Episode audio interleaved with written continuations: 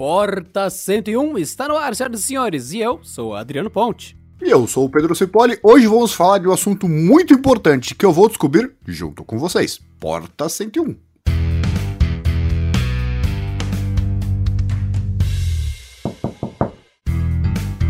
Muito bem, existem alguns equipamentos eletrônicos muito fofinhos, muito bonitinhos e que justamente por isso são comprados ou descomprados. E é esse o paradoxo de hoje. Eu tenho certeza que Pedro Cipolli conhece pelo menos dois ou três notebooks que, por serem extremamente feios e horrorosos, não venderam bem. E do mesmo jeito deve conhecer dois ou três notebooks que, por serem belíssimos, venderam pra cacete, sendo máquinas horrorosas por dentro, péssimas, com processador escroto, com memória escrota, com tela ruim, mas porque era lindo, coisa bonita. É o meu notebook, que orgulho, coisa linda, maravilhosa, lerda, mas é linda.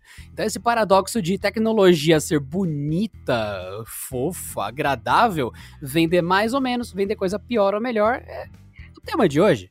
É, e não é só a aparência em si, né? Tem muita gente que acaba tendo afinidade com o produto por causa de marca e acaba pagando caro num produto que é ruim em todos os sentidos. É como, como é que eu posso dizer, os modelos mais recentes da Nokia no mercado brasileiro.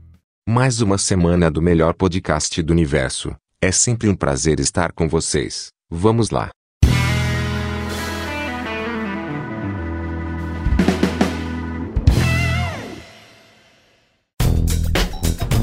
E lembrando que se você não quer pagar mais caro em eletrônicos, é só acessar ofertas.canaltech.com.br que o pessoal daqui do Canaltech seleciona para você só o que realmente está em promoção e o que realmente vale a pena e valoriza o seu dinheiro. ofertas.canaltech.com.br, vai lá e economize.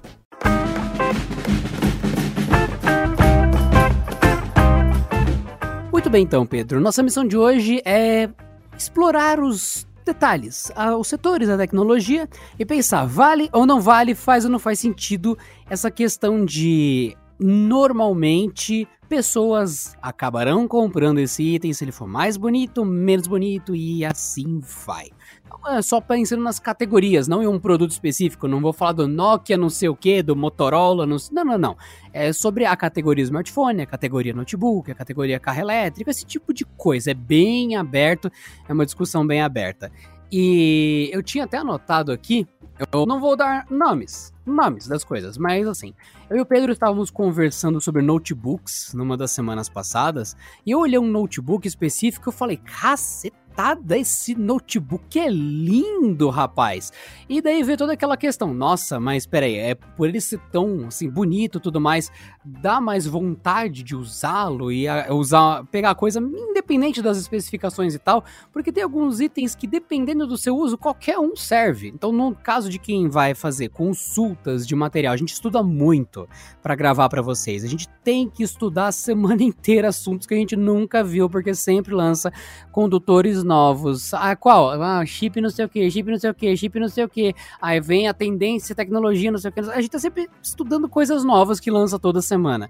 Então, para essa finalidade, e para escrever sobre isso quando necessário, qualquer notebook serve. Se for uma pedra ligada num teclado, se essa pedra registrar as palavras, tá ótimo. Não, faz diferença. Então, nesse caso, eu falei, cara, um notebook específico aqui, muito bonito e tal. E ver a questão até que ponto a aparência da tecnologia, ela influencia nessas coisas, né? É sim, me veio a cabeça o notebook aí com cinco núcleos, né? Que é de uma, uma empresa aí que tá lá do outro lado do mundo ali que ele é extremamente fino, tem tela sensível ao toque, Full HD com uma qualidade fantástica, teclado retroiluminado com sensor, um touchpad até ok pro tamanho dele, porque mudou de 3 polegadas, né? E assim, é, a primeira coisa, a primeira sensação que você tem na hora que você abre a caixa, meu Deus, como isso aqui é bonito. E assim, quando eu trouxe ele para casa para testar, porque tempos modernos, né? Eu estava com ele, com o MacBook Air novo, aquele M1, e o MacBook Pro também M1, né? Que não são máquinas de se jogar fora, vamos concordar. E você coloca ele do lado ali, que coisa bem construída. Nossa senhora, refrigeração passiva, e você olha a especificação, poxa, Core 5, deve ser um desempenho bom e tal. E a autonomia de, de bateria prometiam 17 horas. E, cara, você usa aquilo e mesmo sabendo logo de cara por especialidade, né? Porque que nem o Adriano, a gente acaba estudando as coisas. E o, quando uma empresa fala, ah, não, o notebook a bateria dura 17 horas. Boa! Não, não, não dura. não preciso nem dele aqui. Desligado, fora da tomada e com a tela fechada, dura 17 horas e meia. Consigo fazer durar até 18. É. É umas, umas coisas que assim, a empresa que tá falando sabe que tá mentindo, o cara que tá escrevendo a matéria de lançamento sabe que é mentira, e a humanidade continua como se fosse tudo normal. É aquele jogo de falsidade que todo mundo concorda, beleza, continuemos. E o, você vai usando notebook, tá tudo certo, teclado e tal. Aí você começa a ter alguns é, problemas, assim, algumas experiências ruins. Por exemplo, ele, como tem refrigeração passiva, mesmo tendo processador de baixa tensão, ele começa a esquentar que é o diabo, tá no seu colo assim, meu Deus do céu, sabe aquele efeito que quando você tá sentado na pedra e você... Pera aí, tá escutando, né? Pera aí. Vai pra lá, é, isso, da, isso foi o gato do Pedro, quer dizer, a gata do Pedro, reclamando sobre a tecnologia em prol de algo ser ultra fino e acabar ter ficando ultra lento e super aquecido, só para ficar bonito. Sim, e o mesmo assim enfrentando esses problemas, primeiro, a bateria dura 7 horas quando ela tá de boa vontade. O desempenho está muito além do esperado, porque eu tô acostumado a usar máquina gamer, né? Então você pega um notebook desse aí, ele acaba sendo mais lento do que você gostaria. E a portabilidade dele, é, você vê que ele é fino, extremamente fino, e você não vê tanto benefício assim, porque ele é mais fino que o MacBook Air, que já é uma meio que referência de notebook fino, né? E mesmo assim. Necessariamente eu penso fino demais igual a menos resistência, igual a vai quebrar. Não, ele tem uma, uma estrutura mecânica muito rígida, inclusive ele enverga menos quando você pega pela ponta do que o MacBook. Então, nesse ponto de segurança, beleza. Só fico preocupado com os riscos, né? Porque o bichinho é de alumínio. Porque assim como o MacBook, meu, você vai colocando na mochila, coloca na mochila, tira da mochila, coloca na mochila, aquilo ali deve virar um, sabe, um quadro ali do, do Pollock lá, não sei o nome do cara. Só que mesmo com esses defeitos, assim, olha assim, fala, mano, isso aqui tá. E é caro, bichinho, viu? Você vai usando, ele tá mais devagar do que eu esperava, não precisa ser tão fino. Hum, a bateria não dura. Hum, mas eu quero comprar do mesmo jeito, só porque é bonitinho. então acaba acontecendo isso. Isso aí eu tenho que dizer pra vocês que, que acaba acontecendo. É, muito bonitinho, muito fofinho, dá aquela impressão de ultrabook, que é um conceito meio que não se usa mais, né? Porque, lentamente, o que, que aconteceu? O pessoal lançou o conceito de netbook. O que, que é netbook? Netbook é uma palavra que significa lixo defasado, pequeno, com cara de menos caro. Não era essa a proposta. O conceito de netbook era criar uma máquina que durasse muito a bateria e navegasse bem na internet. Calha que, além da bateria não durar muito mais do que o notebook normal, eles também eram péssimos em navegar na internet, porque várias empresas surfaram no conceito de que elas podiam colocar o pior processador de 20 anos atrás com uma bateria de carro dentro. Ah, talvez dê certo. Não, não deu. Não era legal. E daí, lentamente, os netbooks sumiram e usar essa palavra significa lixo, pessoal. Opa, nem coloca o termo netbook, mesmo que eles continuem lançando netbooks, só que com outros termos agora. Aí o Ultrabook lentamente também é a mesma coisa. Fino, bonito, leve e lento. Porque, enfim, né? No começo o Ultrabook era topo de linha, muito bom, muito maravilhoso. Mas uma empresa ou outra começou a lançar Ultrabook com processador bosta, começou a lançar Ultrabook que não durava tanta bateria, mas era meio fino. E o termo também foi pro espaço. Então hoje o Pedro pega esse notebook na mão, que ele é aparência, ele é fashion, ele é bonito, mas ele não se chama Ultrabook. Não se chama hum, netbook, mas ele é o pior dos dois mundos. O que é fantástico. Pior dos dois mundos é legal, né? Que, que eu falo, uma coisa que tenta ser duas coisas ao mesmo tempo acaba não sendo nenhuma nem outra, né? Ah, ele é um convertível. Que... Não, não é. é que esse modelo em questão que eu falei, beleza, ele tem tela sensível ao toque. Ele gira para você usar só a tela, modo tablet? Não. Então, que diferença faz a tela ser sensível ao toque? Inclusive, dá para remover essa camada para ele ficar ainda mais fino. que acho que assim, é a proposta dele, né? Não, quão, quão possível é fa fazer um. É, quão fino é possível fazer o notebook. Eu lembro que tinha o modelo da Acer, isso lá para idos de 2012, 2013, época do Ultrabook. E o Ultrabook, para quem não lembra, era uma, uma, uma classe de notebooks, era um nome é, é, oficial, viu? Não é qualquer empresa que poderia lançar um Ultrabook. Tinha empresa que lançava ultra fino, mas aí já não tinha as especificações que a Intel aprovava. Inclusive, em primeiro lugar, o Ultrabook era necessariamente modelo com processador Intel. E aí você lançou um modelo tão fino, mas tão fino, que ele tinha a capacidade assim, se ele esquentava demais, ele tinha um acionador mecânico que levantava e tinha aí aparecia a saída de ar e o cooler começava a girar. É uma engenharia até fantástica pra época e tal, só que o modelo Chega ele não ornava. o nível de, de, trabalho para resolver um problema que eles mesmos criaram, né? Sim, eu, eu não, é, a ideia da coisa, porque assim, o esquentar não era tão é, tão frequente assim, né? Então, por exemplo, você tá navegando na internet e tal, e o, o aí tinha um vídeo no, no, no, YouTube, ele conseguia lidar com isso, beleza. Só que o, a, essa parte começava a dar um medo, porque um, um dos sucessos da longevidade do notebook é quanto menos partes móveis, melhor. Porque a única parte móvel do notebook normal hoje em dia que foi feito para durar vários tempos com refrigeração passiva e tal é a abertura da tampa. Porque cooler tem um monte de modelo que nem MacBook Air e esse modelo em questão que eu falei, que eles têm refrigeração passiva, então não tem nada girando ali. Grande parte desses modelos um pouco mais caros já estão vindo com SSD, mais uma parte que não gira porque o HD ele é mecânico, né? Então fica girando o tempo todo. Só que essa, essa máquina, além de ter um cooler que gira e um HD na, na versão de entrada ali com SSD de cache, ela tinha esse motor. E não era uma parte móvel, era um motor.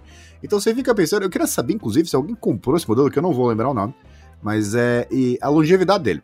Porque você imagina uma máquina, um motor dentro do seu notebook para levantá-lo. Inclusive, assim, a, a, questão de, vai, você coloca em algum lugar que tem um peso em cima. E o que, que, que, isso faz no motor? Isso é um questionamento que eu fiz na época também.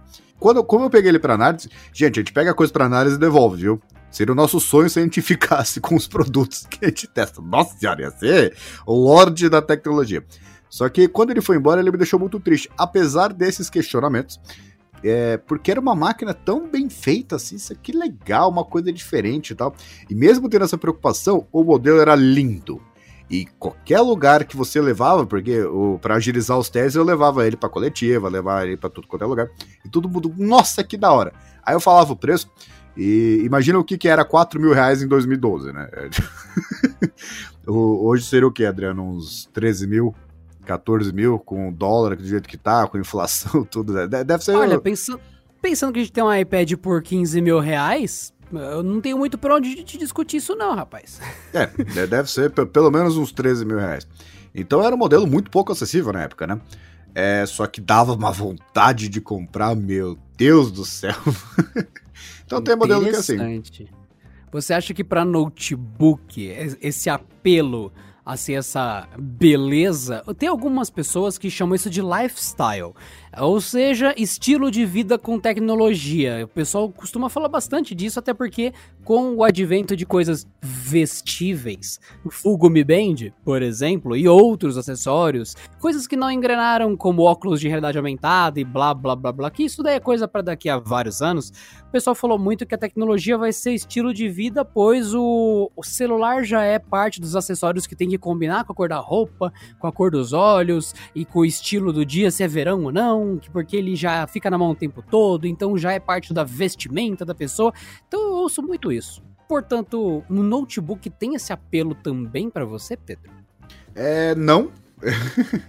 Porque assim, é, tem duas coisas aí. Fim que... do podcast. Até a próxima, gente. Tchau. Imagina, fala assim, é, é, muita gente perguntou se o celular é, é bom ou não. Não é. Obrigado. o, eu digo que não porque assim, tem muita empresa que confunde as coisas, né? Que uma coisa é o notebook fazer parte da vida da pessoa, e tem muita empresa que passa desse nível para dizer que notebook é uma mensagem que você passa para o mundo. É uma, uma, meio que um alerta, sabe? Do, de como que é o resto da sua vida. Você pega um notebook desse que é proporcionalmente muito mais caro do que a concorrência, especialmente considerando as mesmas especificações, e você vai cobrar caro porque não é só a especificação, não é só a marca, não é só os recursos que ele oferece e tal. É porque você tem aquele modelo. E aquele modelo diz algo sobre você. Uma coisa meio moda, sabe? Que você usa aquela roupa daquela tendência, você passa uma mensagem para o mundo. Então, assim, É aquele lance de opulência. Não é ostentação, porque esses itens não tem que ser necessariamente caros. É mais o lance de mostrar, tipo, olha, eu uso esta marca que ela é ecologicamente correta. Eu uso essa marca porque ela é para quem é inteligente pra caramba. Então não é nem uma questão de mostrar que tem dinheiro, porque isso daí que o pessoal fala de ostentar. Agora o lance da opulência é outra coisa. Eu uso essa marca porque é para jovens que gostam de pantufas. Ela passa uma mensagem ao mundo, não necessariamente que você é rico, e sim que você tem um interesse em comum com um grupo X de pessoas. Do mesmo jeito que você passa uma mensagem quando você anda com um violão nas costas. Você passa a mensagem que você é músico, aparentemente. Ou carregador de violão, não sei, enfim. Então você passa uma mensagem ao estar daquele jeito na rua. Então esses notebooks e itens e tal, teoricamente passariam uma mensagem que você pertence a um grupo de pessoas. É, e o, o- entra até naquele paradoxo, né? Porque eu não lembro o nome da série. É aquela série que tem um bando de jovem ali que vai pra, é, pra uma universidade pública dos Estados Unidos ali, né? É, e ali tava... Pode ser quase qualquer série, parabéns. Não, que tem a... Meu Deus do céu, é que eu tô com uns, uns Alzheimer ultimamente, cara, que... É tipo você falar, eu vi um anime que tinha garotas e garotos colegiais. Parabéns, 97.12% dos É animes. uma série que tinha humanos. É. Mas enfim, o, o professor chegou pro aluno e falou assim: escuta, você gasta quanto tempo se arrumando pra passar a mensagem pro mundo que você não liga pro jeito que você se veste? e é exatamente isso, porque o cara ele queria falar, não, eu tô descolado, tô nem aí, qualquer coisa que eu vi, só que ele ficava tipo uma hora se, se arrumando pra ir pra faculdade pra passar a mensagem de que ele não gastou tempo nenhum, ele só pegou o que tava ali na cadeira e vestiu. Tanto que ele amassava a parte da roupa pra fingir que a roupa que tava extremamente bem passada pra fingir que o, o- Nossa, ele é descolado mesmo, não tá nem aí, ele é desapegado com, com esse tipo de coisa, né? E as pessoas esquecem que, assim, tudo que você faz e usa e compra já passa uma mensagem para o mundo. Se você gosta de trabalhar de bermuda, já é uma mensagem. Se você usa uma jaqueta básica, já é uma mensagem. Se você usa uma jaqueta da Gucci, eu não sei se a Gucci faz jaqueta, mas o. A Gucci faz jaqueta? Hum. tá- Olha, tá- como, não- como a ideia dar exemplo cagado, como você usa uma jaqueta da Louis Vuitton, pronto. É. Você usa uma jaqueta da Swarovski, pronto. Nossa, Swarovski fazer jaqueta deve ser pesado pra caramba, hein? É. Lembra, aliás, bom, bom, muito bem lembrado. Você, lembra que a HP lançou uma edição especial do netbook deles, das é, Swarovski? E eu fiz análise disso. disso. Ah, eu preciso achar isso. Fantástico, HP, fantástico. Pra quem tá viajando, Swarovski é uma marca barra método barra grife de recorte de cristais, enfim, existe a loja Swarovski, existe o conceito Swarovski de corte de joias, enfim, é coisas incrustadas em joias, e vários tipos. Pense de mil e um cristais que existem no mundo, existe a versão cara e chique deles. Então, imagine que você tá usando uma carteira. Essa carteira se chama Pedro Notes, porque você põe sua carteira ali de nota e tem a cara do Pedro. Se lançarem a Pedro Notes Swarovski, é a mesma carteira, mas incrustada de brilhantes. Incrustada, incrustada, enfim, lotada de joias. De diversos tipos. Achei. Cristais. Achei. O nome da análise é HP Pavilion DM1 by Alexandre Hertkovich. Eu confundi com os Swarovski, mas a ideia é exatamente a mesma. É o mesmo modelo, com aquele mesmo processador da época lá, que é o APU E450, né? Só que Só pra trazia... constar, desculpa, mas eu digitei HP Pavilion DM by Alexandre Google, Alexandre Pires. então, Tá. a gente vai ver o HP Pavilion do Alexandre Pires agora. Eu andei errado, eu pisei na bola. Pera aí, eu tô, tô vendo aqui a análise, tá, tá no Canaltech, por Pedro Cipoli, isso aqui, nossa, faz desse... Que que é isso? É, tem uma flor incrustada em brilhantes no Ele é, é, ele é todo tatuado no notebook, é todo não sei o que. As teclas, esse verde, cara, entenda, esse verde não é qualquer verde. É o verde que esse cara aí aprovou. Esse cara que eu acho o nome impronunciável. O Alexandre Rakskovich. É, entendi. exatamente. E é exatamente o mesmo modelo. Exa exatamente. Só que tem essa coisa, essa identidade, né? Inclusive, assim, até de, de, de época, né? O áudio dele diferente, de, diferenciado era da Beats, né? Que ainda era uma empresa standalone, que hoje é da Apple e tal. E era exatamente o mesmo. Exatamente, sem tirar nem pôr, não tinha nada mais. Só que Só era pra um constar, absurdo esse de caro. HP DM1, esse HP DM1 foi um sucesso absurdo, ao ponto que eu tive um. Eu tive não um da versão. É, então, não, não foi do Alexandre Herkovich, não, não foi. Eu lembro que eu tava numa estação de trem com esse notebook e o formato dele é lindo. Na minha opinião, é, o formato arredondado dele e o fechamento é o melhor que já teve de notebook. Eu só odiava que essa tampa dele de trás é mole, como se fosse manteiga. Isso pra estourar LCD 1, 2. Ridículo. Coisa mais absurda, esses- essas tampas de LCD que não protege a tela, enfim. Mas, cara, que formato gostoso desse notebook. Eu lembro que eu tava puxando ele da mochila pra, tipo, pegar alguma outra coisa. Ele saiu voando na estação de trem e ele bateu com a bunda dele no chão. E ele não quebrou, mas as teclas dele voaram como se fosse pipoca. E foi bem interessante. Eu, eu, pela estação de trem, recolhendo as peças assim. Tudo voltou a funcionar, foi só colocar de volta. ah, só que meu shift meio que ficou solto pra sempre. E era um pouco difícil de usar, mas tudo bem. A partir daí, eu continuei usando ele. Meio triste, mas continuei. E viveu muitos anos ainda. Não, é, o teclado dele, não sei se você lembra, cara, mas era um dos melhores teclados de notebook que eu usei na minha vida. Lembrando que é o modelo de 11.6 O meu polegadas. não, porque eu quebrei ele, mas era. o- Antes, né?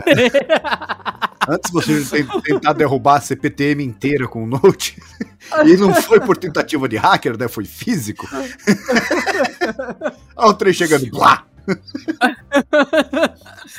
O- mas o teclado desse, desse modelo aí era animal, caramba. Mesmo que fosse pequenininho, né? Porque o, o notebook. Não, era bom é mesmo, era bom mesmo. Só que era meio devagar, né? Você lembra? Ela Era devagar pra cacete, mas era um devagar aceitável, não era nível netbook, né? Era uma, era uma máquina legal, eu gostava dele. Eu jogava Counter-Strike nele, mesmo sendo devagar, isso já era o suficiente pra minha vida. É, e o, o- é o tipo, assim, com- já entra esse paradoxo, né? Porque é exatamente a mesma configuração desse modelo que eu e o Adriano já tivemos, e com a assinatura de um cara, e geralmente assim, quem é mais aficionado por tecnologia, que nem é o caso do meu Adriano, quando fala, ah não, o designer famoso tal, nunca escutei falar. Ah não, porque a marca... nunca escutei falar. De verdade, pra mim você não tá passando mensagem nenhuma, entendeu? Eu, de- eu descobri que Michael Kors existia indo em evento da Motorola, da Samsung, da LG, porque até então fazia ideia de quem era. E mesmo assim, eu nem lembro qual produto que a marca ou esse cara assinou. Nem, eu descobri que tem um cara brasileiro que tem nome de glitter, batom, sei lá. Puta, é um, é um cara muito importante de moda. É, Hugo Gloss, Hugo Gloss. Cara, eu fui descobrir que era brasileiro por causa cara é brasileiro? dos eventos. É, é brasileiro, posso estar errado, mas eu, eu descobri que Hugo Gloss não só é uma pessoa, é um artista, é um jornalista. Bruno Rocha da Fonseca nasceu em Brasília, né, tem 35 anos. Quando eu vi, pessoalmente, eu pensei, ué, esse negócio não é uma marca gringa, não? Não, de tão pouco que eu sabia, mas ele assinou alguma coisa, de alguma coisa de tecnologia, que daí eu, nossa, bom conhecer, prazer. Adriano, não, não conheci, realmente não fazia ideia. Não, me lembra de uma gafe que eu cometi uma vez, cara. Eu tava numa FutureCon, e o... que é um evento corporativo, né? Geralmente não é muito aberto, assim, na... de matérias Canaltech comuns, né? E eu tava lá, eu tava no stand da Oracle. E eu fiquei perguntando ele, falei, meu Deus do céu, eu preciso achar o CEO disso aqui. Aí eu fui Ó, do perguntando... seu lado, certeza, certeza. Sim, eu comecei a conversar com o cara lá. Eu falei, escuta, eu tô procurando o CEO faz tempo, eu não sei como é, que, é- como é que é a cara dele, entendeu? Eu não sei se você pode apontar onde é que ele tá, porque ele prometeu pra mim que ia aqui esse horário. Ele falou, você sabe o nome do cara? Eu falei, eu não vou lembrar hoje, tá? Era o CEO da época lá, um cara muito alto. E eu... Aí ele falou, não sou eu. Eu falei, muito prazer, eu sou o Pedro Cipó. e ele é o CEO global da, O- da Oracle. Sensacional. Mas enfim, de- de- dessas marcas assim, ah não, porque é assinatura de não sei o quê. É, se é alguma, alguma assinatura de marca, por exemplo, fone da, da Samsung tem assinatura da KG. Oh, beleza. já, já sei toda a informação, já sei o que esperar e eu até entendo porque cobrar mais caro. Beleza. Agora, até no caso, por exemplo, da Hermes. é, a gente tá gravando esse podcast aqui um dia depois do lançamento da, da Apple, aquele Spring, não sei o que lá. E eles lançaram os AirTags, que custa 29 dólares. Beleza, é um preço até aceitável, porque lá no- nos Estados Unidos essas coisas fazem sentido. Só que o que eu vi na loja foi até o, o Max Brawley que falou. É, tem uma versão ali, porque assim, você compra, é só AirTag, né? Mas você pode comprar o corinho ali pra você amarrar na chave e tal, que é meio com chaveirinho, né? E paga 10 dólares. Caro pros padrões da Apple, mas ainda assim aceitável. Só que tem uma marca chamada Hermes, Hermé, que nem o, o Max Brawley sabe falar pronúncio direito, que a, a versão da AirTag, que é exatamente a mesma, com o chaveiro dessa Hermès aí, Hermès e tal, é 380 dólares. Exatamente a mesma coisa. E eu vou falar pra vocês uma verdade. Eu nunca escutei, porque isso é padrão do Apple Watch, essas coisas. Mas eu nunca escutei falar de, dessa marca em lugar nenhum da minha vida, exceto dentro da Apple Store. Eu não sei o quão boa ela é, o quão diferente, o quão conceituada ela é, mas meu Deus do céu, é 10 vezes mais caro. é o mesmo produto. E assim você vê assim, foi, jura? Essa pulseira aí custa 350 dólares? Caramba, eu, eu não sei se, eu, se, você sabe qual, qual, que eu tô falando, é Hermes, escreve Hermes, né? Mas eu não sei é, qual. Tô ligado, tô ligado. Eu também eu falo Hermes. Porque... Cara, você já escutou falar dela fora da Apple? Não. Exato. Pra você ver, eu, eu acho que é esse o grande ponto que leva a gente a gravar esse episódio do podcast. O mundo da moda, do estilo de vida, do lifestyle, do design, não é óbvio para quem é de tecnologia a gente, quando vai nos eventos, fica perdidaço. Então, é, é uma, eu vejo uma pequena parcela do pessoal que tá lá falando, nossa, sei lá, Hermes, Michael Kors, Google Gloss, nossa, que legal. Eu vejo essa pequena parcela reconhecendo essas coisas mais arte, mais estilo e tal, entrando no celular daquela pessoa, entrando no, no notebook, enfim, nas coisas das pessoas. Só que são poucos. Então, quando você pergunta pro cara em geral que consome tablet, que consome essas coisas, ele fala: Nossa, mas que marca é essa? Não sei o quê. Porque não é óbvio. São duas coisas que correm meio que separadas. Então, é mais engenharia do que design no sentido de arte. São coisas diferentes, mas volta e meia você vê o pessoal tentando fazer isso se encontrar e tentando colocar, ah não, lifestyle, ah não, essa peça é desenhada para isso, aquilo, aquilo outro é, é complexo, muito complexo. Eu tenho um exemplo claríssimo onde a tecnologia e a moda, o design, a tendência se encontram de frente, se chocam, mas eu tô separando isso para daqui a pouco.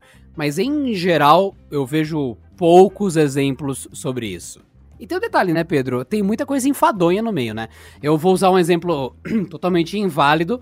Eu vou chamar de. Hum, chikungunya. Chikungunya é uma doença, um mosquito, uma coisa horrível, portanto não tem nenhuma marca de moda que se chama chikungunya, eu acho. Então, caso tenha, é, você que é dono da marca chikungunya, parabéns. Parabéns, é, existe um mosquito, uma doença com o nome da sua marca. Então, só seguindo em diante. Bom, a Chikungunya Modas é, tá, tá lá, produziu uma o peça nome, incrível. O nome é legal, vai. O nome é legal. Pior que o nome é legal. Pior que eu criaria uma chamada Chico Cunha Modas. Eu faria um cara posando com uma roupa de mosquito. Ficaria legal. Que eu lembro que tinha muito esse lance do Chico Cunha. Tinha um cara chamado Chico Cunha que o pessoal encheu o saco dele no WhatsApp e virou meme, se eu não me engano, enfim.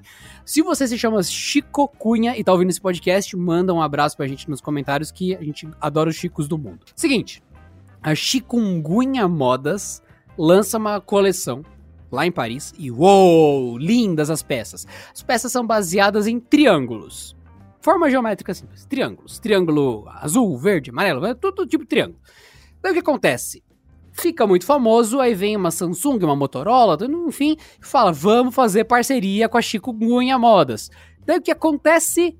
No ano seguinte vem o Moto G Chikungunya Edition, vem o Samsung Chikungunya Edition. E você fala, caramba, né? O bicho vai ser triangular. Não. É um celular comum, cor preta ou cor branca. E o papel de parede tem triângulo. Pra você, caso queira, usar o estilo chikungunya. É ridículo! Você tá sendo é injusto, ridículo. cara, porque não é só wallpaper, você sabe disso. Eu tenho um pacote de ícones também. é ridículo. Eu diria que isso é parte do motivo da. Qual é o nome? Da bananização da, da moda do design nessa hora. A empresa pega. Fecha uma parceria com um dos maiores artistas da atualidade, com uma das melhores coisas do mundo, e não é só o Chikungunya Modas, eu já vi isso com grandes coisas que eu até conhecia. Falar, olha, a gente fechou exclusividade por um ano, a gente vai patrocinar 14 eventos, vai todo mundo ter o aparelho, as coisas, e a gente tem tudo a ver com Chikungunya Modas. Aí você fala, nossa, a caixa vai estar tematizada? Vai. E o aparelho? Não. O quê? É só, caixa. O que eu vou jogar fora tá lá com o quadro do Chikungunya Modas, que é um pintor também, o Chikungunya. Ele fez- pintou um quadro maravilhoso, mais legal que a Mona Lisa. E tem um, um ícone na caixa diz- dizendo que é do Chikungunya Modas. Aí eu abro no celular, não tem nada. Nem pacote de ícone, nem wallpaper. E mesmo que tenha o papel de parede ou pacote de ícone, dane-se, eu vou lá, troco. Tá lá, trocar papel de parede, sim, acabou. Tem exatamente zero me- mescla da arte com o meu smartphone. Era só um papel de parede que qualquer um pode baixar e que não muda em nada a minha vida, a minha experiência. E essa, essa junção cagada das coisas, vejo que acontece tanto no mundo de tech, tanto. Eu falo, mano, o que, que é isso? Chikungunya Modas te pagou pra meio que divulgar o nome deles e é só isso? Vocês não queriam de fato colocar. Senão vocês teriam colocado gigante os quadros do Chikungunya Edition atrás do celular, teria feito um monte de coisa. Que é um exemplo simples. A, a Samsung fez o BTS Edition. Ali dava pra ver que o celular realmente foi planejado pro grupo de, de K-pop. Porque tinha o símbolo do grupo na câmera, Aproveitou gravado hype, no né? vidro. É, ali dava pra ver. Eles gravaram o símbolo do grupo permanentemente na câmera e lançaram uma cor berrante, que é a mesma cor do grupo. O celular inteiro, tá, você vê de longe que ele tem a ver com o BTS, por exemplo. Sim. Mas você vê outros casos de outros celulares que é Chikungunya Edition e nada diz que fez parceria com o Chikungunya. Nada. Você fala, caraca, parece celular comum. Lixo. E aí é difícil, né? O, sim, e o- no caso do, do BTS aí, eu pessoalmente gostei daquele roxo do celular. Tudo bem que assim, eu pegaria ele e resetaria para o formato padrão do Android de Samsung, né? É, mas o aparelho em si era maravilhoso. Belíssimo. Maravilhoso, muito bem feito. E a Samsung fez muito bem aproveitar o hype e ta- também não era tão mais caro assim do que, do que a versão normal. Eu entendo. Assim, até quem não é fã de, de BTS é, gostaria daquele modelo. Eu gostaria daquele modelo, né? Só que eu, por exemplo, eu fui num evento aí faz algum tempo. É, era lá fora, acho que foi na, sei lá, na Espanha. E o, era um produto que eu não lembro qual é. Na verdade, eu lembro, mas eu quero evitar processos. Né? E o desse, desse evento era para passar uma mensagem de que ele era sofisticado, de que ele era mais do que os outros. Então o que que acontecia? A gente foi para uma sala ali que tinha uma pá de quadros, só que não eram os originais, eram só cópias, né? E eu lembro do quadro, até, até cacei aqui o nome. Aliás, como eu tenho déficit de atenção, o nome da série que eu falei é Com- Community. Só, só pra ficar registrado, que eu lembrei depois. Voltando. E eu fui lá na, nesse evento, assim, tudo muito chique, as, as, as modelos ali bem vestidas, servindo champanhe, um negócio assim, meu Deus, o que, que eu tô fazendo aqui, né? Aí eu fico olhando pra um quadro. E eu sei assim, é, é- ele é tão. Ele é tão icônico que eu achei ele. eu, eu, digitei no Google aqui pra lembrar qual que era. É, quadro branco com listra vermelha, nome do artista. Aí apareceu exatamente o quadro que eu, que eu, que eu, que eu estou mencionando. Aí eu fiquei olhando para esse quadro. Aí tava eu lá, mas tinha mais gente de imprensa. Eu falei, que coisa estúpida que é eu não sei se vocês já repararam que, como é que é o meu comportamento, mas apesar de eu ler muito, eu sou um cara meio chucro, né? Eu vai diversas situações. Fantástico. Eu digitei no Google Imagens. Quadro branco, listra vermelha, nome do artista. Pierre Veio o Mondrian. quadro de feio. Veio. Até, até o nome do quadro é criativo, é composição número 3. Olha, assim, na, na moral, na moral, assim, eu, eu vejo muita gente criticar o Romero Brito, que é brasileiro. Ele inventou aquele filtro de Instagram pra quadro. né? Exato, exato. O pessoal fala, ah, o cara, o cara faz arte pré-escolar e tudo mais. meu filho fez. É, meu filho fez um desenho melhor que o Romero Brito e tá na minha geladeira, ele fez com justiceira. Então, eu entendo que aí tem uma divergência entre o estilo do Romero Brito e o gosto das pessoas. Ou seja, ele é um artista polêmico. Se ele é bom ou se ele é ruim, não é meu papel julgar. Mas esse do Piet Mondrian, cara, é literalmente uma tela branca com uma listra vermelha. Realmente. Aí é sacanagem, cara. Aí é sacanagem. Não, Ah, e pior mano. que assim, apareceu a, a- a- outra imprensa lá, mas aí ela começou a discutir, né? Discutir assim, tipo, discussão saudável, né? Aí ela falou, não, é porque sei que você não entende de arte, esse cara é mó famoso, essa obra aí é do começo do século e tal. Falei, grande merda. Ah, que bom, já faziam porcaria no começo do século. Não, foi gra- Simples. Grande merda, é uma parede retângulo. 50,5 milhões por este quadro ridículo. Detalhe que isso aqui, a gente tem, existe algo que é o quadro, que é a arte, e existe algo que é o pattern, que é o padrão. O que que acontece? Vários artistas e muito bons e que valem milhares e milhares e milhares e milhares de dólares, eles des- desenham um padrão. Ou seja, são três ou quatro quadros que juntos formam uma composição e daí ele desenha o quê? Pintas de onça. No primeiro tem um pouco de pinta, no segundo tem menos pinta, no terceiro tem pintas em outra posição. Eles formam um conjuntinho. Então eles têm formas muito simples, mas que juntos formam uma composição. Esse quadro aqui desse Pierre Mondrian, cara, ele é só um quadro que foi dividido em quatro partes. E uma tá pintada de vermelha, e ali tem um risco azul, um risco amarelo. É claramente esse nível de simplicidade. Se tem alguém que paga 50,5 milhões nisso, cara, não só gosto é discutível, como tem gente muito bem de dinheiro que tem mau gosto.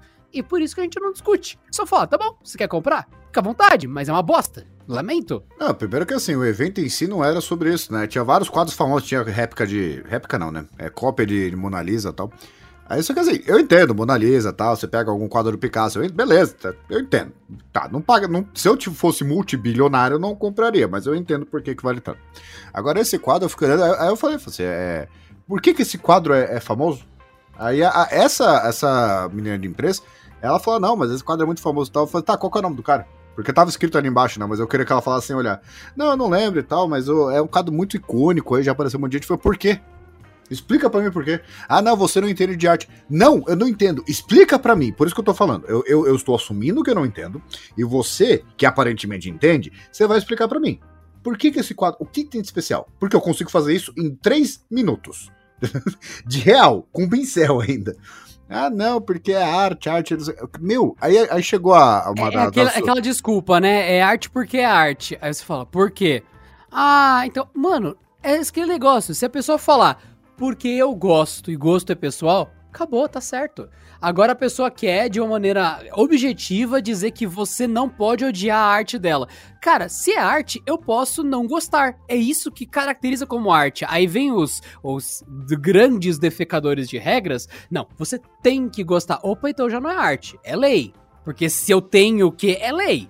A arte eu tenho que discordar ou não. Aí esse pensamento, essa, esse conflito que é justamente o que a arte faz. Ela tem que gerar a discussão e tudo mais. Por isso que é tão difícil de você casar tecnologia com a arte. A arte é uma coisa extremamente não tangível Subjetiva, subjetiva.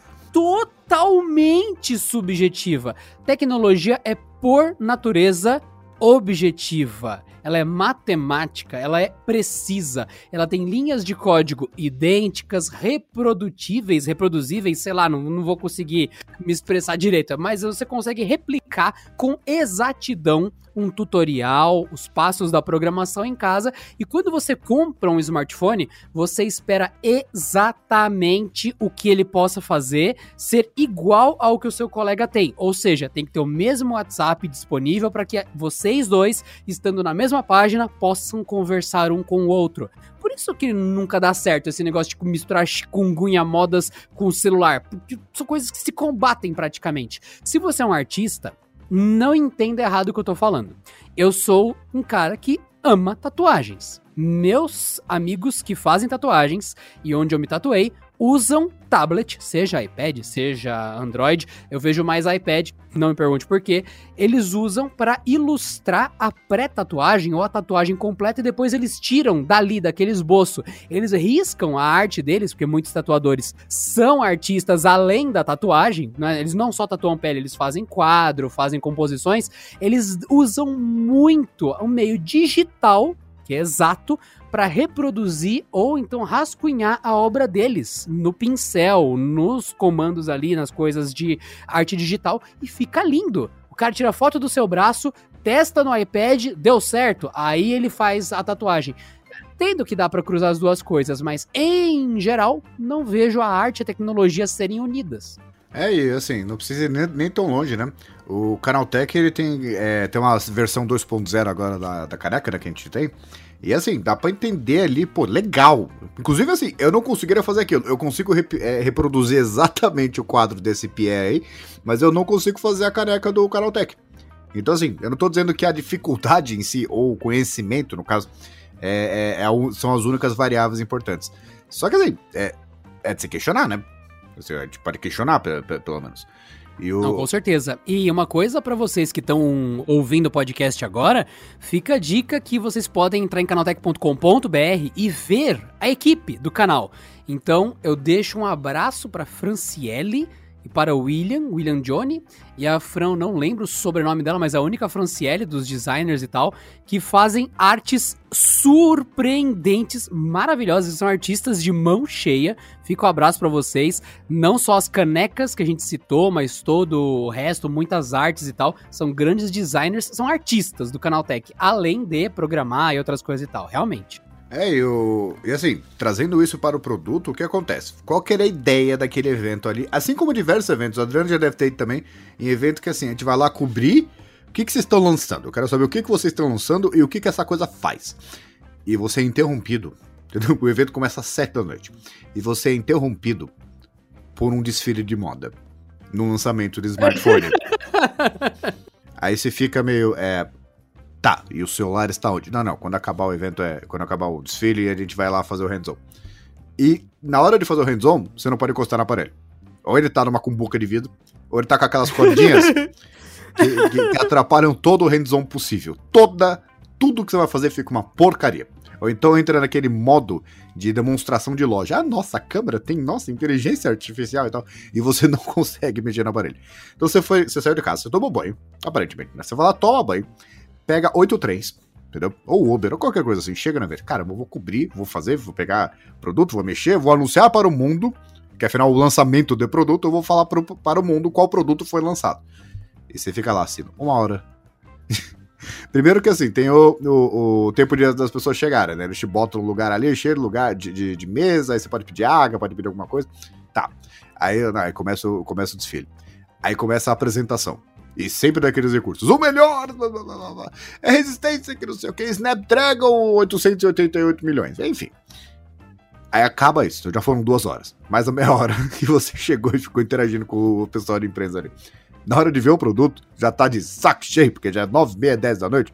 E você fica pensando, fala, caramba, será que o trem vai fechar? Aí, tipo, você vai lá, ah, não, chegou no produto. Ah, não, só tem três. Mas quantos jornalistas tem? 50. Tem ali no vídeo também, se vocês quiserem tirar em foto. Por quê? Porque eles querem tirar, criar uma atmosfera, de novo, que aquele smartphone, e isso eu tô falando do evento real, tá? Não é o. Não, não é... é exagero, não, gente. Ele descreveu exatamente como é. Não, aí, aí você vai lá, você não conseguiu mexer no produto, aí você escreveu. Porque assim, você, você não tem nem onde sentar pra escrever a matéria, porque você literalmente acabou de conhecer o aparelho, né? Não, você tem que escrever ali no colo, digitando com uma mão só, enfim. E o por quê? Porque a empresa ela quer criar uma atmosfera daquele, que aquele smartphone ou notebook ou qualquer coisa. Tem gente que faz isso com drone, que é mais do que ele é de fato. Então, assim, eu lembro do, do Galaxy S5, não, do S4, aliás, que o faz tempo aí, caramba, ficando velho. Mas tá o ficando velho. No lançamento do Galaxy S4 é, é, como é que é? A pessoa, alguma alguma apresentação internacional lá falou que é, ele é como uma pedra brilhante num reino de escuridão. Alguma coisa assim. É o celular! É isso que ele é! Não é pedra. O bagulho que era de plástico, certo? Na época que a Samsung lançava a top de de plástico. Ela começou a anunciar de vidro, depois voltou pro plástico. Mas. de vago.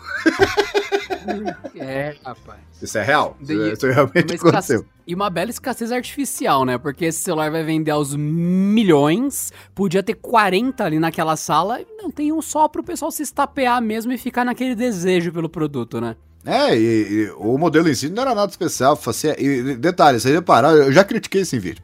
Eu não sei se o Adriano já criticou também. Porque qual que é a dificuldade das empresas em falar que a cor é verde?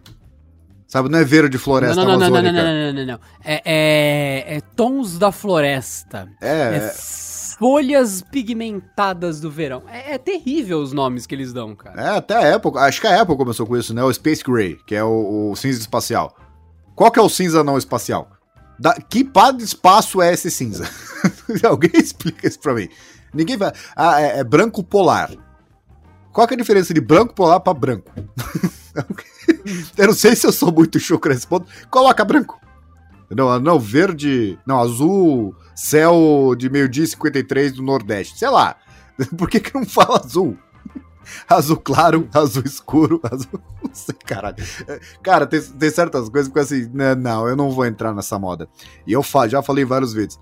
É, eu acho que o mundo começou a ficar muito problemático a partir do momento que cor nova de produto virou pauta. Inclusive, isso aconteceu Uhum. ontem no lançamento da Apple. Eles começaram o A gente vai- evento. Gente, falando do iPhone 12, que é o mesmo, a mesma versão, mesmo, mesmo aparelho. Só que é Não, roxo. não, é o iPhone. É, o- é- é exato, é o iPhone Roxo Edition. E não, e ainda colocaram. Hum. hum, purple. eu, eu tive que ver isso. assim, E pior que assim, beleza, se você vai colocar no final do evento, tá, por sinal, o iPhone tem uma nova cor. Tá, você mencionou, criou o, o awareness lá e tal. Não, mas pra chegar naquele roxo, veja bem, que não sei o que. Cara, é roxo. Ó, lembra o iPhone? Tinha azul, tinha vermelho, tinha... agora tem roxo. Fala- chegar nesse Fala roxo. na Apple Store. Pra chegar nesse roxo, a gente juntou roxo com um iPhone. Olha só. É isso, exatamente, exatamente. E eu, eu lembro que a, eu vi um vídeo do Linus, que pra mim é o meu youtuber espiritual de tecnologia, né? E ele fez o- um vídeo que ele criticou. Que a, a- eu não sei se vocês sabem dessa história. É, acho difícil saber porque é meio, meio é, hardcore de tecnologia, sabe, né? Mas aí a Razer deixou de lançar um produto porque ela não conseguia decidir qual era o tom de verde que ela queria na porta USB. ah, não. Ah, não. Ela lançou uma versão seguinte, porque já tinha passado bonde, né? E já tinha novas gerações de processadores e tal. E ela gastou centenas de milhões, alguma coisa assim. Não, dezenas de milhões pra achar o verde da porta USB, porque tinha que ser o verde Razer. E todo mundo, assim, sabe qual que é o verde Razer. Marca tem esse, esse- essa coisa, né? É o vulgo verde claro. É isso. Você pega um marca-texto, vai- risca, vai ficar um verde claro, meio brilhante. Verde Tá aí, claro ó, saturado. Acabou. Acabou. É, e- então acontece isso, você esquece a, a que algumas empresas elas se preocupam com, com umas coisas que de verdade não faz o menor sentido. E eu vi, ainda falando do Linus, ele analisou um Razer Blade lá no notebook deles, que sabe é, notebook que tem tecla retroiluminada? No caso da Razer, tinha- são 27 níveis. Então, assim, É. MacBook são dois ou três, se eu não me engano. O meu aqui são três da, da- do, do meu gamer aqui. Da, da Razer era 27. Eu falei, que nível Olha, de preciosismo. Eu gosto muito da Razer, gosto muito da HyperX, mas nesse caso, Razer, vocês estão. Eu tô vendo que se eu comprar alguma coisa de vocês, meu dinheiro tá sendo muito mal gasto em pesquisa de cor, em vez de ser no uso do produto. Eu quero que o clique dure 40 vezes mais, eu não quero que a luz brilhe 40 vezes mais. Exatamente, exatamente. E assim, Caramba. que assim, vamos ser honestos também, não dá pra culpar a Razer ou qualquer empresa que fazer isso, por quê? É, do outro lado da moeda, tem produto que é bom, a gente não compra porque é feio. Eu chamo de efeito Etios, sabe? Toyota Etios. Eu diria que o produto efeito feio casa exatamente com o que eu ia trazer pra fechar o podcast de hoje. Existe um segmento, um de tecnologia que eu sei que é determinante e exigente a moda, o design, senão não vende. Relógio, Qual que é, Pedro? Relógio. sabe?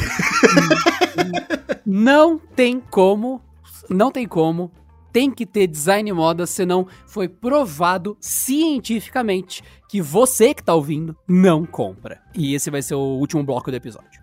Só gostaria de falar que hoje vocês estão atacados. Continuem.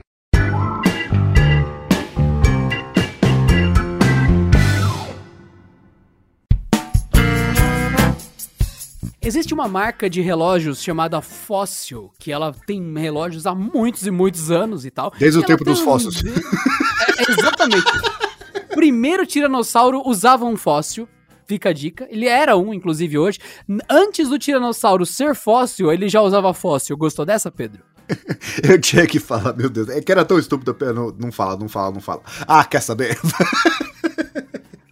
Pra Continue. você que tá ouvindo agora e tá aí totalmente surtando com o que o Pedro falou, digita no Google Imagens relógio fóssil. Vocês vão ver muito, muito, muito relógio de todo tipo. É muito lindo, inclusive. Eles têm um design bem característico, que é meio que a bola redonda do relógio e a pulseira um pouco menor que o corpo. Eu sinto que isso meio que é a identidade deles. Acho bonito, não usaria, porque eu gosto de relógio de um outro estilo, mas é muito bonito mesmo, de verdade. Eu só gosto mais de relógios estilo os relógios da Oriente, por exemplo, estilos da Citizen. Não sei porquê, mas eu gosto mais. Pronto, então o que acontece? Quando você lança um relógio, um smartwatch, um Apple Watch, deliberadamente você prendeu um quadrado com LCD ou com AMOLED ou LED no pulso da pessoa e falou: Tá lindo esse- essa tela presa em volta do seu pulso, amarrada com esparadrapo, né? Lindo, deixa aí. Cara, só vendeu porque é da Apple. É muito, muito ridículo um quadrado preso com fita no seu pulso. É só você olhar para os relógios que existam à venda há quantos séculos. Não é normal achar bonito um quadrado de metal preso no pulso. Não é assim que relógios são.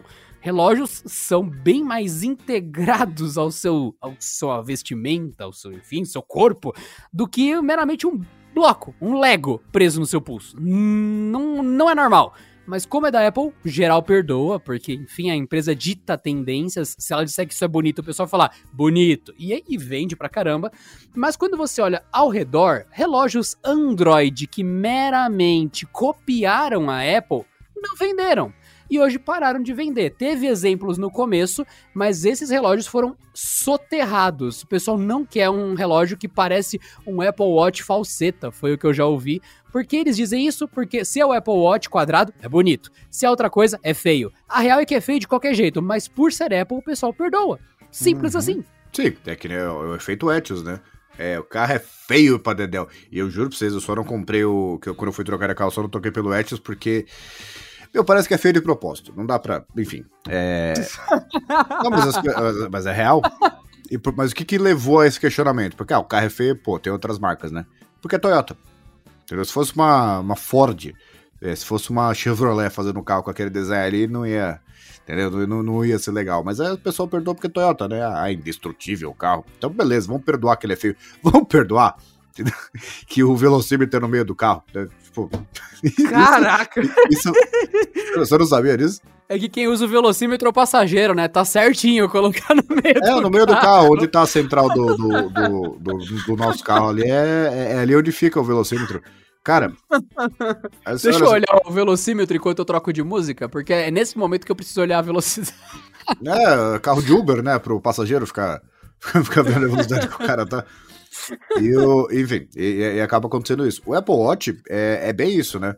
Quer dizer, a Apple pode ter todas as críticas do mundo, mas eles têm uma baita engenharia, né? E o, o, o Apple É, Watch. o Apple Watch, ele é feio, mas ele é um ótimo mini computador. ele não é não estamos zoando É, isso. Tá, mas não, tem, ele é tem- horroroso. Não, tem, tem, tem relógios feios de fato, mas ele não é feio, ele é sem graça. Ele é sem sal. Boa, a- boa, a real boa, é essa. Sem graça. Assim, não é, não é que assim, ah, nossa, que coisa feia. É que ele coloca assim, é, parece que ele não tem personalidade. Você pega um iPhone, e, e, inclusive é isso que acaba acontecendo. Porque o, o iPhone é, tem aquele efeito de trem que eu falo pra, pra todo mundo. Você olha um cara do outro lado do vagão com o iPhone 12, você sabe que é o iPhone 12. Você reconhece. Watch Agora, também. eu tô usando o Amazfit, que nem eu sei o nome dele, mas as pessoas, todos os vídeos falam, o Pedro tá usando o Apple Watch. De tão genérico que é aquilo, de tão sem sal que é. Porque de fato parece um pouquinho, né? Se você olhar de, de longe assim, parece um pouquinho. De tão genérico que é. Porque é um quadrado com uma tela OLED. É isso que é o Apple Watch. A parte que é diferente mesmo da parte de sensor embaixo você não tá vendo, porque tá no pulso do cara. Então é, não tem essa identidade, não tem essa unicidade dos iPhones, dos iPads, dos Macs e tal. Porque assim, pega, para pra pensar. Você sabe se um All-in-One é um Mac ou não. Se é um iMac ou não. Mesmo novo agora. É, você sabe se um Mac Pro é um Mac Pro, que não é um desktop avançado. Você sabe que o MacBook é um MacBook. Você sabe que o iPad é um iPad. Você sabe que uma Apple Pencil é uma Apple Pencil. O Apple Watch você não sabe se é um Apple Watch. É, esse é o problema dele. Ele não tem esse, esse status, né? Ele não tem essa, essa coisa. Caramba, o cara tá usando o Apple Watch. Inclusive, mesmo que o cara esteja usando o Apple Watch, mesmo quem manja de Apple, fala assim, eu, é, sério, eu, eu sou capaz de botar dinheiro nisso. Botar um monte de gente com os, os Apple Watch, tirando o de primeira geração, que não era o Series, né? É, do 1 até o 6. E falar pro cara, falar assim, a você, se você acertar de, esses 10, qual a geração que é, eu te dou 100 mango. Porque eles são muito idênticos um ao outro. A, a diferença geralmente está no sensor ali embaixo, só que a Apple vai reciclando o design, né? Então o Apple Watch 3, de Series 3, ele, ele é quase idêntico ao Apple Watch Series 6. Se você olhar no pulso do cara, você não sabe dizer qual que é. Você sabe dizer se é um iPhone 12, você sabe dizer se é um iPhone 11, você sabe dizer se é um iPhone 10, você não sabe dizer qual que é o Apple Watch. De tão genérico que ele é. O Adriano, ele é um cara assim gabaritado, ele tem PHD em, em smartwatch, ele, ele vai saber melhor sobre isso. Mas o, o meu problema com o Apple Watch é esse. Tanto que qualquer relógio, qualquer relógio, você coloca no pulso, as pessoas falam que você tá usando Apple Watch. Inclusive, eu parei de usar uma Masfit Beep porque ele tava já ficando velhinho e toda hora ficava aquilo de, nossa, esse Apple Watch falseta. Cara, é, é, a falta de conhecimento alheio, mas de fato ele tinha essa cara meio sem sal e como relógio, eu sinto muito que ele tem a ver com a personalidade, aquilo que o Pedro falou de mostrar, de fato, ah, eu sou um cara que gosta mais de escrever, sou mais de praticar esportes e tal. Eu sinto que o relógio claramente transmite isso, do mesmo jeito que o Pedro, ele usa óculos. Mano, ele escolheu a, a armação. Por mais que seja, sei lá, a mais cara ou a mais barata. Dentre a mais cara e a mais barata, ainda você tem cinco opções você acaba transmitindo um pouco do seu gosto na armação do, do óculos. Tem gente que leva isso muito a sério, usa aqueles óculos transparentes, todos futuristas e tal, mas armações muito bonitas, inclusive. Eu não uso óculos porque eu podia aumentar a tela do celular ou usar lentes de correção. Eu tô usando um celular de quase 7 polegadas e vamos seguindo a vida, né? É, eu só, só posso fazer uma pausa de qual, qual foi o meu critério para escolher a minha armação? Ah. Eu cheguei lá no, no cara, primeiro, né? Você vai naquela de bairro porque você sabe que é mais barato, né? Segundo que eu falei assim, eu preciso de uma armação que se minha filha der o um soco na minha cara, que ela dá com frequência, ela não quebra. Esse é o meu critério. Ainda assim, determina pra caramba da sua personalidade. Para Sim. pra pensar. E eu já tomei muito complexo. soco na cara da minha filha e o óculos tá aqui, então, entendeu? É, é bem específico. Você podia ter pego um, óculos que fosse mais barato e que fosse mais bonito, mas você queria um mais, talvez, um pouco mais caro e mais resistente. Isso muda muito, mostra muito quanto, como a pessoa é. Se hoje vocês entrarem no meu Instagram, que é adrianopontetkd tudo junto, colocar Adriano Ponte no Instagram, você já me acha. Cara, a minha primeira foto do dia aqui da publicação é o meu relógio, segundo é o relógio, depois um gato, depois relógio, depois minha boina, depois relógio, relógio, relógio. Só tem relógio no meu Instagram, no, nas últimas postagens. Tem diversos tipos de relógio, inclusive. E Cara, é exatamente o que o Pedro falou. O Apple Watch, ele forçou-se ali e tudo mais. Eu citei os fóssil como necessariamente exemplos de relógio mais, assim, bem trabalhado, tem muito smartwatch. E o meu relógio, eu fiz uma alteração simples. Ele, por padrão, vem com uma correia de, de silicone com costura, parece couro, mas é silicone. E eu troquei ele para uma pulseira de metal, qualquer de relógio, inclusive aquelas que demanda ajuste, que depois ela fica no tamanho exato do seu pulso e ninguém mais consegue usar, porque só tá do tamanho do seu pulso. Que essa ideia é seu, não é de uso coletivo. E justamente aí o pessoal falou: "Nossa, agora parece com os fósseis, não sei o quê". E daí já veio aquela questão: "Nossa, que cara de relógio". Você fala: "Sempre foi um". O que, que é cara de relógio? Aí vem o conceito. Ah, não, é que agora parece um relógio mesmo. Agora eu compraria. Aí você, puta, aí ó, as pessoas adotam um item de tecnologia, um smartwatch, baseado muito, pesadamente na aparência, no design dele, na moda, porque smartwatch carrega esse estigma pesadíssimo de ser um relógio ou não. Então até que quando eu tive a Masfit GTR1, ele tem uma cara de relógio bem assim, smart treco. O Amazfit GTR 2 ele é fabuloso. Ele tem até o cronógrafo marcado em volta, tudo mais. O always on dele tem ponteiro muito bom. Cara, é uma experiência bem diferente. E você vê que dá vontade de usar e de repente você tá mais tempo ali com ele no pulso. E é uma coisa que teoricamente serve para mil e uma coisas. Não é só para você ver a hora, é para você ter notificações, ter aplicativos, previsão do tempo, ter acompanhamento de saúde, de sono, um monte de coisa útil. E você sente que é uma coisa bem presa a fica bonito ou não, encaixa bem ou não, tem um design legal ou não. E daí eu acho curioso, que é o único segmento que definitivamente é carregadaço de ah, foi desenvolvido com bom ou com mau gosto.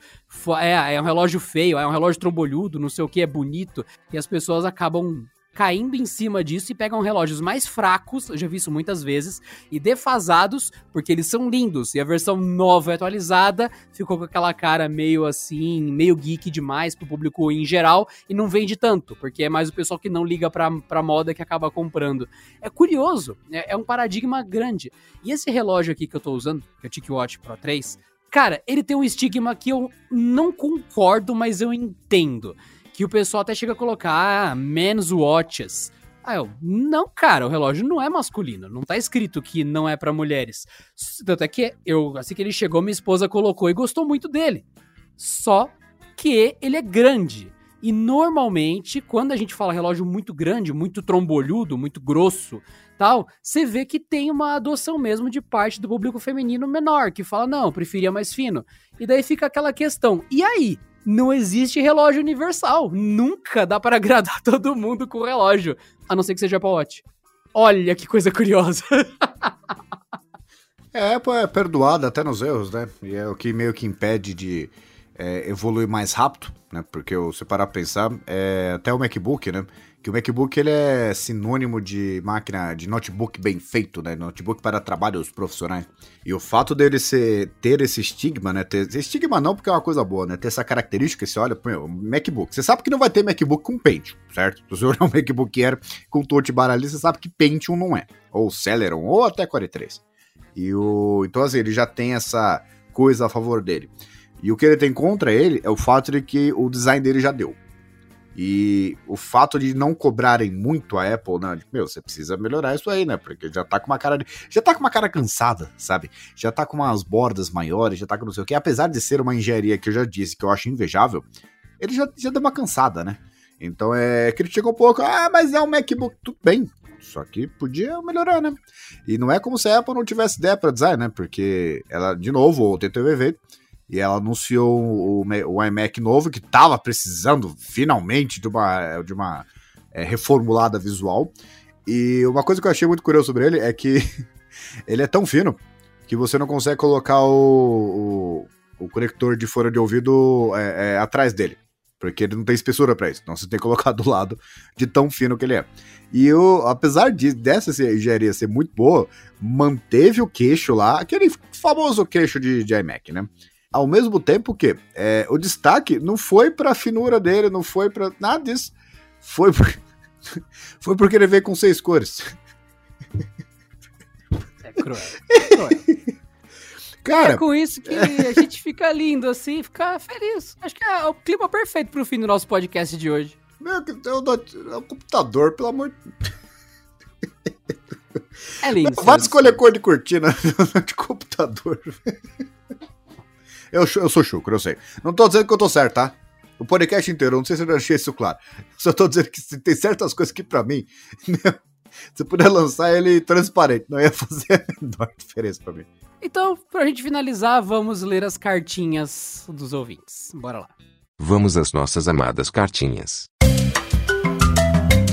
O Pedro, no vídeo Você Realmente Precisa de um Assistente Pessoal? Falando de Alexa, Google e outras coisas, temos o comentário do 74353, que é um código, o nome do nosso Famosíssimo, famosíssimo. Sim.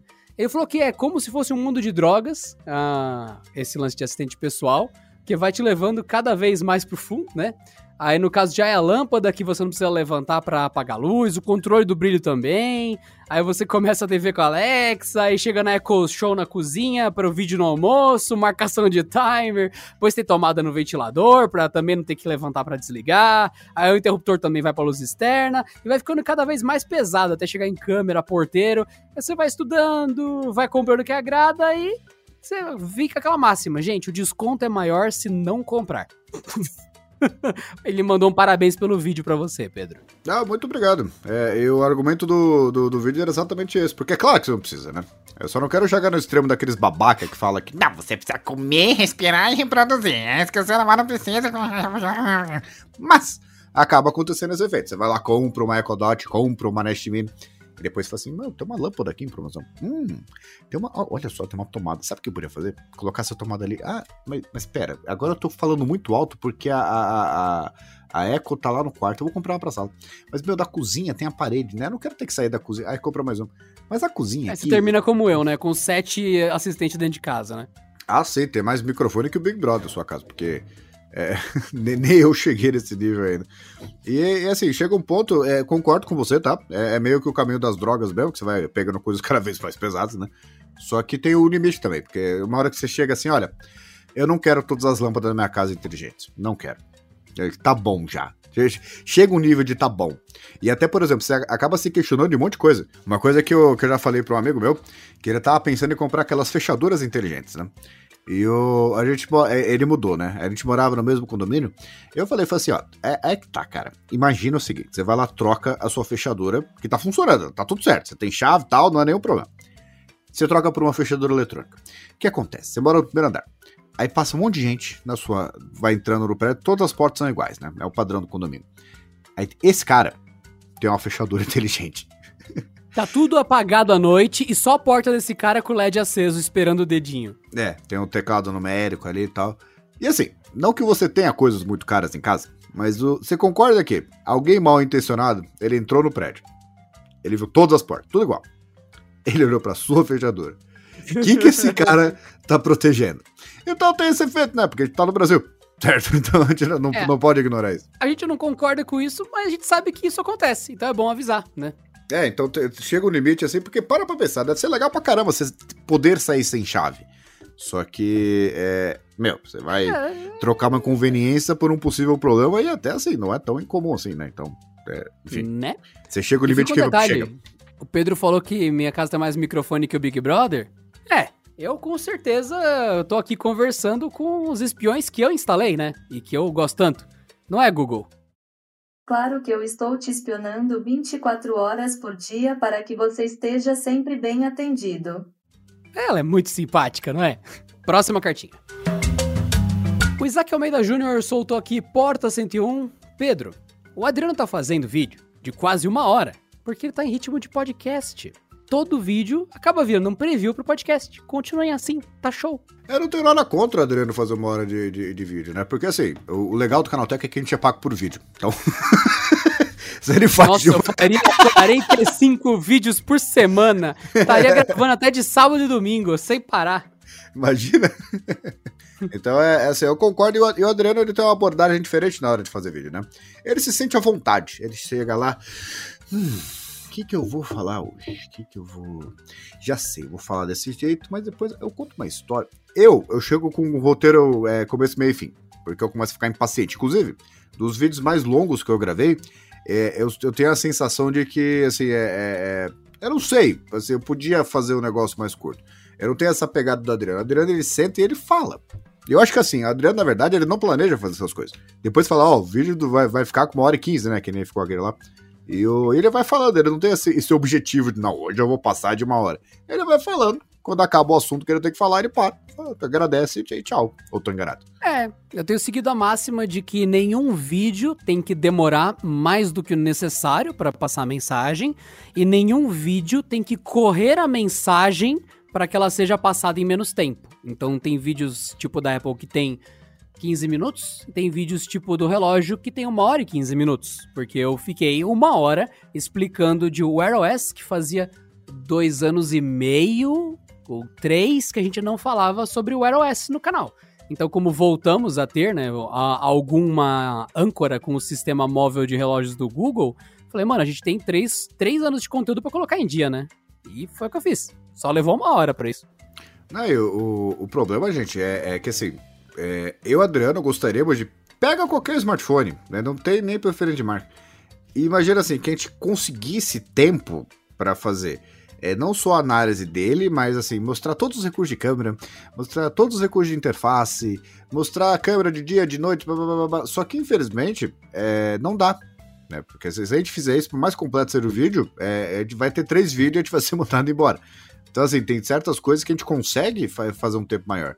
Só que o. Não dá. Você vê os caminhões chegando aqui. O do prédio lá do Canaltech, os porteiros ficam bravos com a gente, né? Porque fica chegando e indo embora um monte de coisa.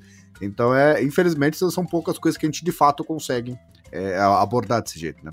É, e fica a dica aí pra vocês. Bom, excelentes cartinhas, inclusive. Tem mais uma aqui que é para nós dois, Pedro, novamente.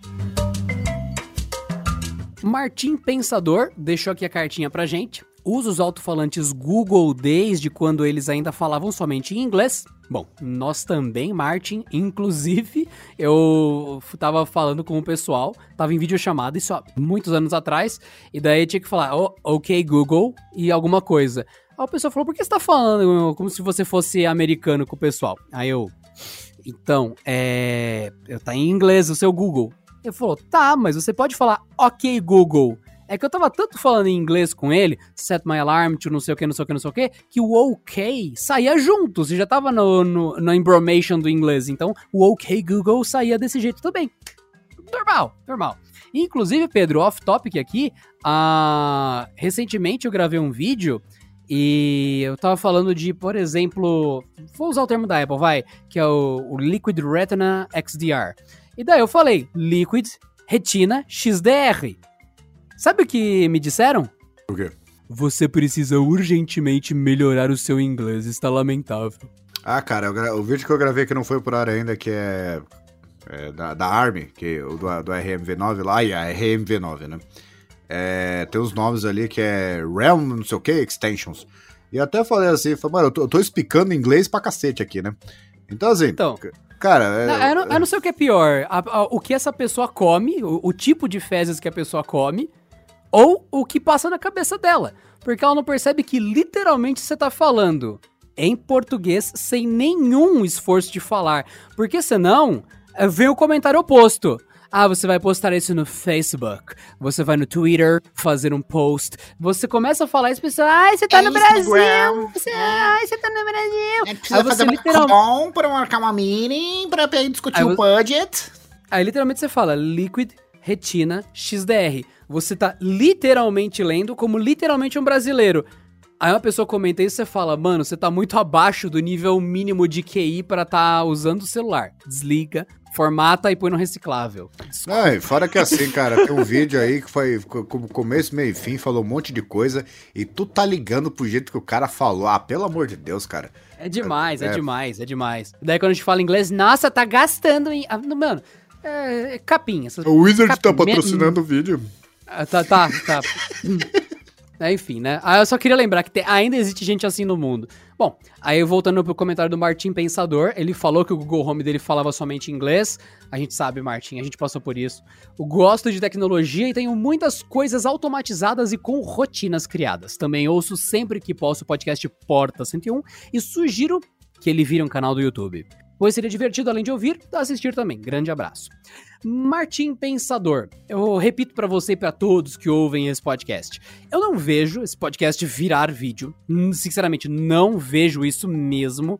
Porque apesar de termos um exemplo claro de sucesso no ano passado, que foi o podcast do Flow, que ele meio que voltou à cena dos podcasts do, do Brasil, tipo, uau, wow, é mesmo, podcasts existem, e 2020 foi o ano do podcast, realmente, de repente explodiu de podcasts no YouTube, só que o Porta 101 já foi um podcast no YouTube, e o pessoal não demonstrou esse interesse não, Martim, então, de 100 mil que ouvem, mil assistem o vídeo porque a maioria aqui é o áudio. Então o vídeo ele acaba sendo só um complemento. Então eu não acredito que vá ter vídeo do Porta 101.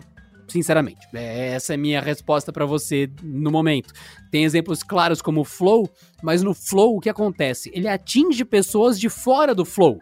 Ele atinge pessoas que estão lá para ver, por exemplo, o Pedro, Pedro Cipolle, se ele for participar e for ter uma conversa entre o Monark, o Pedro, o pessoal de lá e tudo mais, é o pessoal que conhece o Pedro vai ver o vídeo, acaba ficando pelo podcast e passa a assinar. Então tem esse efeito. Então, mesmo que você tenha sempre milhares de convidados diferentes, que dá um trabalho Inclusive, meus parabéns ao pessoal do Flow e dos outros podcasts que sempre convidam um novo convidado para cada episódio. Isso dá um trabalho do cão. É muito trabalhoso, muito difícil. E isso acaba dando certo em vídeo. Então, no Porta 101, provavelmente Não, porque a gente já testou e no nosso formato não funciona, isso desde bem antes do efeito flow. É, assim, concordo com o Adriano. Eu acho que podcast em formato vídeo é mais. é, faz mais sentido quando você tem convidados, né? Porque o cara geralmente ele vai ver para, o, assistir o convidado. Você pega até o exemplo do Flow, tem alguns, é, é, alguns episódios que tem milhões de visualizações, até os cortes deles, né? Enquanto outros não tem tanto assim, porque geralmente eles vão pelo convidado, eles não vão pelo podcast em si. E o, e o podcast acaba ganhando notoriedade por causa disso, né? Porque ele vai chamando todo mundo, então atinge a internet inteira. Porque sempre um cara. É, é, sempre alguém vai gostar de alguém, né? Então, na, na hora que chegar ali, o, o, cara acaba ficando assinando o canal e até acaba conhecendo outra, outras pessoas, né? E a gente não pode fazer é, o Porta 101 em vídeo, porque a ideia hoje é diferente do, do início, né? Porque eu e Adriano, por requisição da empresa, a gente recebeu o memorando que a gente assinou que a gente sempre tem que gravar, que a gente tá agora com cueca e sempre tem que ser vermelho, pantufa e chapéu de palhaço. É o tipo de coisa Puta, mas que. a minha cê- cueca é verde. É sério? Eu não vi essa parte. Droga. Não pode deletar o episódio. Nossa. Estraguei, foi mal, Pedro. É, eu, como a gente assinou esse documento e a gente começa a gravar a partir de 2021. Então todo ano muda, né? O ano que vem, sei lá, a gente vai ter que usar fralda, alguma coisa assim. E o, a gente não pode aparecer nisso porque senão o filtro do YouTube vai dar um ban na gente, né? E vai acabar prejudicando o canal Tech em si. Então, como a gente já concordou com esses termos e a gente já recebeu as fantasias, inclusive é uma por semana, né? A gente não usa a mesma sempre. Por exemplo, um chapéu de palhaço diferente cada episódio que a gente grava, né? Inclusive, se a gente grava dois no mesmo dia, são chapéus diferentes, cueca diferentes e pantufas diferentes. E o, não dá pra colocar isso na internet. Então, esse é o principal motivo, acredito eu, pelo menos em 2021, a não ser que eles coloquem alguma roupa que cubra mais, né? Que a gente não vai fazer em vídeo, pelo menos em 2021. Exatamente.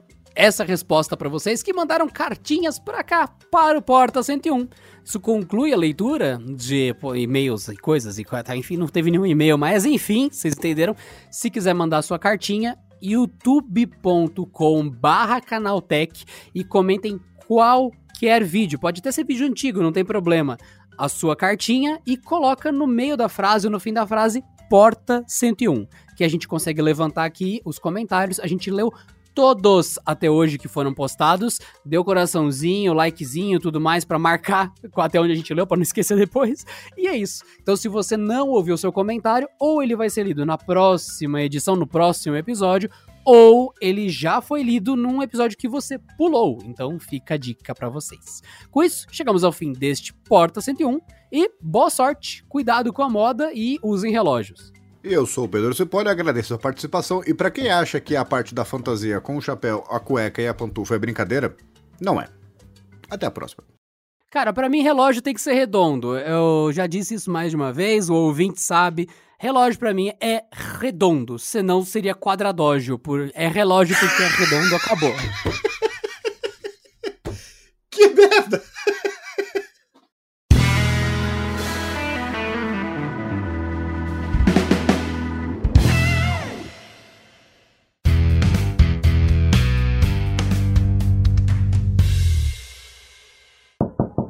Este episódio contou com a edição de Vicenzo Varim. Não deixe de seguir a gente no Instagram, que é canaltech com CH no final, e também no YouTube, youtube.com barra canaltech.